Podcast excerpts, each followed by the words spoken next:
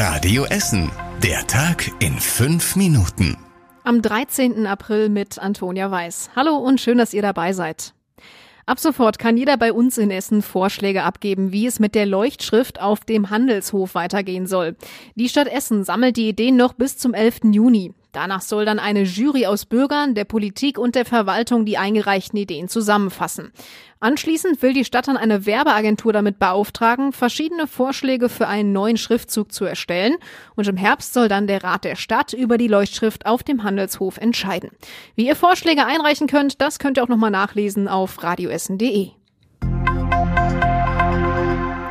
Hier bei uns in Essen könnt ihr euer Fahrrad jetzt auch in einer Fahrradwaschanlage reinigen lassen. Mona Belinski aus den Radio Essen Nachrichten weiß, wie die Waschanlage funktioniert. Ein Kasten etwas größer als ein Fahrrad. Darin schwarze und blaue Bürsten. Das ist die neue Fahrradwaschanlage vom Franz-Hales-Haus an der Stehlerstraße in Huttrop. Oben ragen noch Lenker und Sattel heraus, an denen ein Mitarbeiter das Fahrrad durch die kleine Waschstraße schieben kann. Heraus kommt dann ein sauberes Fahrrad und das funktioniert sogar mit E-Bikes. Betrieben wird die Fahrradwaschanlage von Menschen mit und ohne Behinderung. Wann sie geöffnet ist, das erfahrt ihr auf radioessen.de.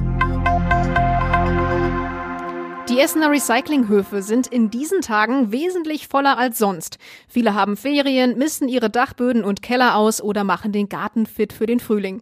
Auf dem Recyclinghof an der Lierfeldstraße in Altenessen gab es gestern schon kleine Warteschlangen vor den Containern. Ja, was man so entrümpelt, ne? So Richtung Frühjahr jetzt, ne? So ein bisschen, äh, ein bisschen Holz, äh, alles Mögliche, was sich so ansammelt, ne? in so einem Gartenlaube, damit das fertig wird, ne? damit man es für Sommer benutzen kann. Zum Frühjahr schon eigentlich jedes Jahr. Ja, da wird einmal so Rundumputz gemacht, damit es dann hübsch ist. Wie das Ganze ausgesehen hat und mehr Infos zum Recyclinghof könnt ihr auch nochmal nachlesen auf radioessen.de. Rot-Weiß Essen und Sportdirektor Jörn Nowak gehen ab sofort getrennte Wege. Grund dafür seien Meinungsverschiedenheiten bei der sportlichen Entwicklung und zukünftigen Ausrichtung, heißt es. Die Trennung gilt ab sofort. Der Verein wolle in der Planung und Vorbereitung der kommenden Saison weder Zeit noch Energie verlieren. Nowak hatte im Sommer 2019 die Aufgaben als Sportdirektor übernommen und in dieser Zeit stellte er die Mannschaft zusammen und war damit auch stark am Aufstieg in die dritte Liga beteiligt. Die Menschen in unserer Stadt spenden weiter für die Opfer im Erdbebengebiet. Mehr als 600 Paar Schuhe und rund 300 Taschen mit Schreibwaren sind heute in das Erdbebengebiet in die Türkei rausgegangen. Die Spenden haben mehrere Vereine in Essen in den letzten Wochen gesammelt. Bald endet der Fastenmonat Ramadan mit dem Zuckerfest und da gibt es traditionell Geschenke wie neue Schuhe für die Kinder. Und da viele Familien das im Erdbebengebiet im Moment nicht leisten können, kommen die Geschenke aus Essen. Außerdem verteilt die Schuhfirma Deichmann 1200 Paar Sportschuhe an die Kinder in der Türkei.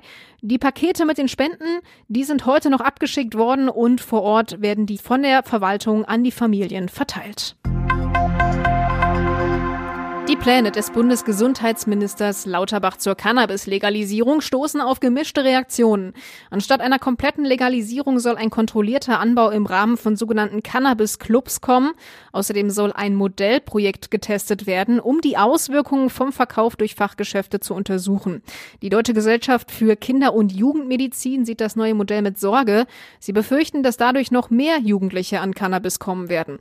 Anders reagiert die Suchthilfe in Essen. Frank Langer von der Suchthilfe Essen kann sich vorstellen, dass das neue Konzept in unserer Stadt gut angenommen wird. Wir sind erstmal mit jedem Modell zufrieden, was eine Alternative bietet zu dem Modell, was wir ja jahrelang gelebt haben und mittragen mussten. Ich glaube, dass es angenommen wird, dass es auch hier in Essen dann diese Clubs geben wird. Und das würden wir schon als eine Verbesserung ansehen.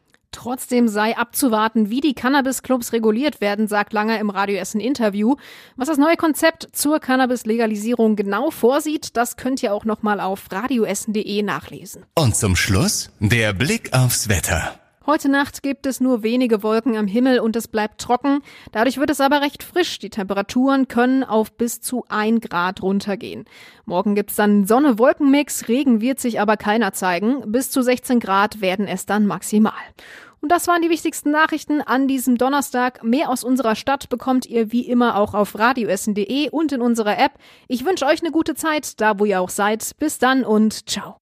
Das war der Tag in fünf Minuten. Diesen und alle weiteren Radio Essen Podcasts findet ihr auf radioessen.de und überall da, wo es Podcasts gibt.